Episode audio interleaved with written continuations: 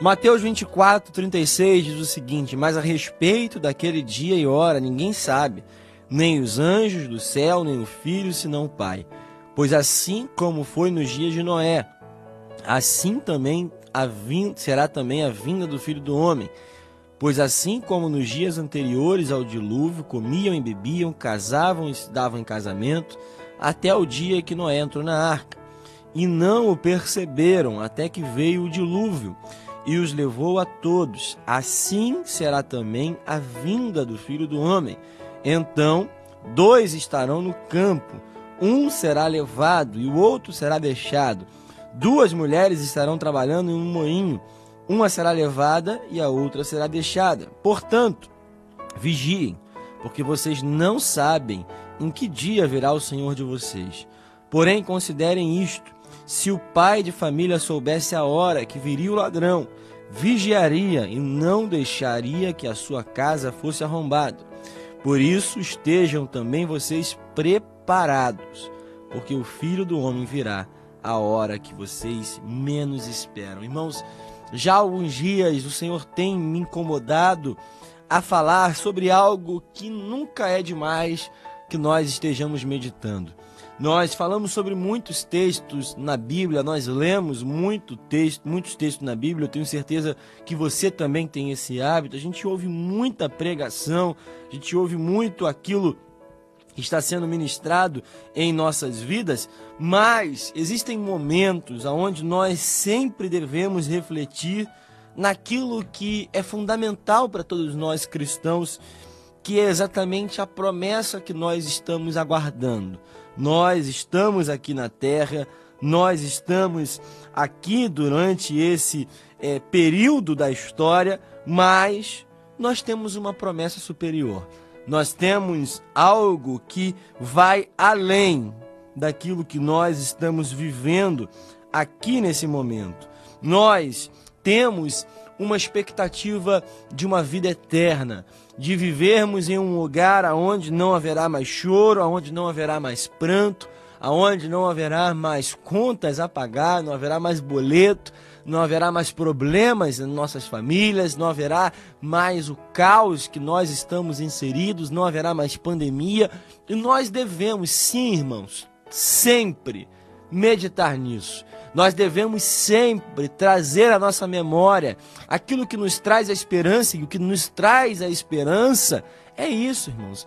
Eu vejo muitas pessoas que são tomadas por um medo, por um pavor, sempre que falamos em arrebatamento da igreja, sempre que falamos sobre os últimos momentos, sempre que falamos na volta de Cristo. Irmãos, isso não deve nos trazer terror, terror, deve nos trazer o temor. São coisas diferentes, são coisas totalmente diferentes. Nós não estamos apavorados porque Jesus está voltando. Nós estamos esperançosos, alertas, vigilantes, porque nós sabemos que os sinais eles estão se cumprindo. Esse texto, esse capítulo especial, ele faz parte de um sermão chamado de sermão escatológico. E ele começa quando Jesus está no templo em Jerusalém. Jesus está na cidade santa, na cidade é, que nós sabemos que há uma grande, né, uma grande importância sobre esse local. Jesus está no templo, já é o segundo templo, não é mais o templo de Salomão, é o templo que foi reconstruído após o exílio babilônico. E nós sabemos que os seus discípulos, aqueles que foram os seguidores fiéis de Jesus até o final do seu ministério, eles viram para Jesus e falam: "Olha, que linda essa obra, que lindo essa, que linda essa construção que foi feita. E Jesus está dizendo: olha, na verdade, isso aqui não vai ficar pedra sobre pedra. Esse lugar, esse templo será destruído. E aí é interpretado que Jesus está ameaçando que ele destruiria, e não é isso que acontece, como você é, deve saber, se você não sabe, no ano de número 70 depois de Cristo, Jerusalém foi destruída. O templo de Jerusalém também foi destruído pelo Império Romano. Há um período de intensa perseguição contra os judeus e contra os cristãos. Durante muitos anos da história, na verdade, durante milhares de anos, durante o ano 70 depois de Cristo até o 1948, aonde há a criação do Estado de Israel após a Segunda Guerra Mundial, os judeus estão dispersos, foram dispersos durante por todo o mundo passaram por perseguições, passaram por dificuldades enormes na sua história, na sua trajetória. Nós sabemos, na Segunda Guerra Mundial, que Adolf Hitler dizimou a vida de milhões de judeus né, no Holocausto. Os judeus sofreram muito durante esses anos, até que eles voltaram à sua terra recentemente, né, no século passado. E Claro, todos nós estamos acompanhando, nós estamos inseridos num contexto onde o Israel hoje está em meio a uma tensão, a um conflito muito complicado que tem trazido a vida, né? tem trazido, na verdade, a morte de pessoas é, inocentes, outros não, mas um conflito sangrento entre Israel e Palestina que já se arrasta durante muitos anos e agora em 2021 tem se intensificado. Irmãos, Jesus ele começa a trazer nesse capítulo, após a pergunta dos discípulos, quando isso vai acontecer, como isso vai acontecer, Jesus começa a apontar a diversos sinais esses sinais, eles apontam para o tempo do fim.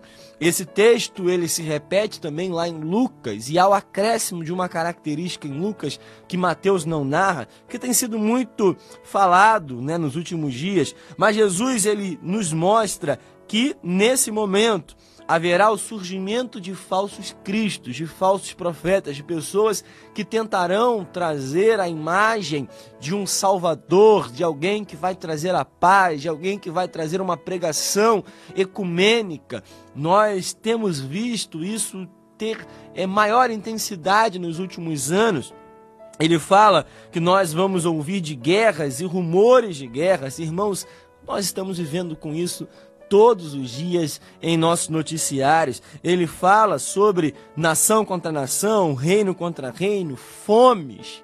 Milhões de pessoas passam fome em todo o mundo, terremoto tem se intensificado a cada ano, mas isso ainda é o princípio de dores. Irmãos, outra característica apontada em Lucas e não apontada em Mateus, o surgimento de epidemias, pestes, doenças. Irmãos, eu nem preciso dizer sobre isso, porque nós sabemos muito bem o que nós estamos vivendo nesses tempos. Além disso, ele fala que é, muitos falsos profetas se levantarão, enganarão a muitos, e por se multiplicar a maldade, o amor de muitos se esfriará. O esfriamento do amor é um dos principais sinais de que essa esse cumprimento da promessa está cada vez mais próximo. Irmãos, e o que nós estamos vendo é exatamente o esfriamento do amor. Irmãos, o tema dessa reflexão é última chamada. Eu não sei se você já teve a oportunidade de viajar de avião, de estar no aeroporto pelo menos. Quem já trabalhou ou quem já viajou ou pelo menos já levou alguém para viajar em um aeroporto sabe o que é Recorrentemente nós ouvimos, podemos ouvir aquela voz, né, normalmente de uma mulher no aeroporto, falando última chamada para o embarque do voo XYZ 1234, que seja, você sabe muito bem. Sempre que nós estamos em um aeroporto, nós vamos ouvir essa voz dizendo: última chamada para o embarque. Quem não estiver atento, quem não estiver no local na hora marcada ali para o embarque, perde o voo, perde a viagem e não consegue é, se deslocar para onde deseja. Não sei se alguém que me ouve ou assiste já teve essa experiência de perder um voo porque chegou atrasado, ou porque teve um empecilho, ou simplesmente por um descuido, né? Se você estiver comprando um lanche na hora e perdeu o embarque, acabou, você não viaja. Não sei se você já teve essa experiência. Recentemente, eu fazendo uma viagem, eu tinha uma conexão aqui do Rio de Janeiro para outro lugar e no meio dessa conexão, eu embarquei aqui no Rio de Janeiro, fui para outro aeroporto para pegar outro avião para outro lugar, só que o horário dos voos era muito apertado, era muito próximo da chegada e do embarque para o outro voo.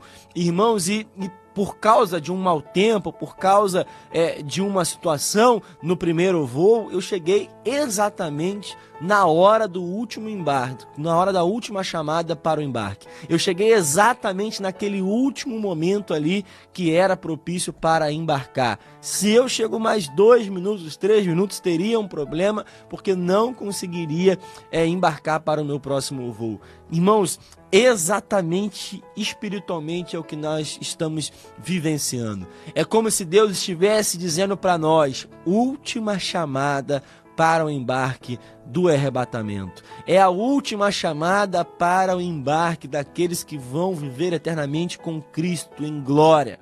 Nós estamos vivendo a última chamada. Irmãos, é um tempo que nós devemos estar em total alerta. Nós devemos estar totalmente vigilantes, totalmente ligados, totalmente atentos a todo o cenário. Irmãos, nós não sabemos se chegaremos até o dia de amanhã, e isso é importante que nós reflitamos, que nós falamos muito sobre o arrebatamento da igreja e nós cremos que isso é real, mas irmãos, o arrebatamento já está chegando para milhões de pessoas nesse período antecipadamente. Quantas pessoas já foram recolhidas? Quantas pessoas já foram é, é, levadas ao céu? Quantas pessoas Jesus já recolheu nesse período que nós estamos vivendo? Irmãos, a verdade é que a colheita já começou, a última chamada já começou e o nosso papel é o papel de vigilância. O texto que eu li fala dos dias de Noé aquele que construiu uma arca, aquele que fez todo esse trabalho, uma obra maravilhosa. E nós devemos lembrar que até então não havia chovido sobre a terra. A Bíblia é muito clara quando fala isso. Não tinha havido ainda chuva sobre a terra. Ele constrói algo que parece sem sentido, parece sem lógica. E conjecturando, e você já deve ter ouvido isso também, Imagina-se como foi o ambiente, como foram as pessoas ao redor. A Bíblia nos narra que durante esse período da história, no começo da história humana, já havia uma maldade se proliferando como um vírus mortal. Havia já a maior pandemia da história humana. Irmãos, nós estamos muito conectados com o que está acontecendo na Covid-19, com o coronavírus, mas, irmãos, a maior pandemia da história tem um vírus chamado pecado. Esse pecado já proliferou e contaminou bilhões de pessoas ao longo de toda a história. Pessoas já morreram por conta do pecado, porque Romanos fala: ora, o salário do pecado é a morte. Irmãos, essa doença é a maior praga da história da humanidade. O pecado se proliferou, se é, espalhou por toda a humanidade já naquele período. E Deus, no momento de juízo, trouxe o dilúvio. Noé a própria Bíblia fala que ele foi um pregador da justiça. Lá em segundo, em segunda epístola de Pedro, capítulo 2, versículo 5, fala que preservou a Noé, pregador da justiça, e mais sete pessoas, quando fez vir o dilúvio sobre o mundo de ímpios. Noé era um pregador da justiça. Noé então era alguém que falava acerca daquilo que iria acontecer, mas ninguém lhe deu confiança, ninguém lhe deu ouvidos, porque as pessoas estavam, como esse texto de Mateus fala, casando, se dando em casamento, comendo e bebendo, vivendo a sua vida como se não houvesse amanhã. Irmãos, essa fotografia, ela é muito semelhante com os dias de hoje. Irmãos, essa epidemia, essa pandemia trouxe um alerta vermelho para a humanidade, de pessoas que imaginavam que a vida não tinha mais um amanhã, não tinha algo além daqui e que nós estamos vendo, irmãos, que nós devemos estar alertas, devemos estar conscientes de que a volta de Jesus é real, de que aquilo que Deus prometeu nas Escrituras é real. Assim como Noé foi um pregador da justiça no seu tempo, foi alguém que estava alertando: último embarque para a arca, último embarque para o dilúvio, para aqueles que querem se livrar do dilúvio que irá chegar e as pessoas não deram ouvidos. Assim também nós devemos ser a igreja que tem o último clamor, a igreja que tem o último brado, o noivo vem aí. Lembremos da parábola que é contada no capítulo seguinte aqui, a parábola das dez virgens. Ouviu-se um grito à meia-noite é exatamente o grito que nós devemos dar. Jesus está voltando. É o tempo da última chamada e nós devemos embarcar nesse voo, embarcar nesse arrebatamento e eu creio que nós estaremos juntos com Ele em glória, em nome de Jesus.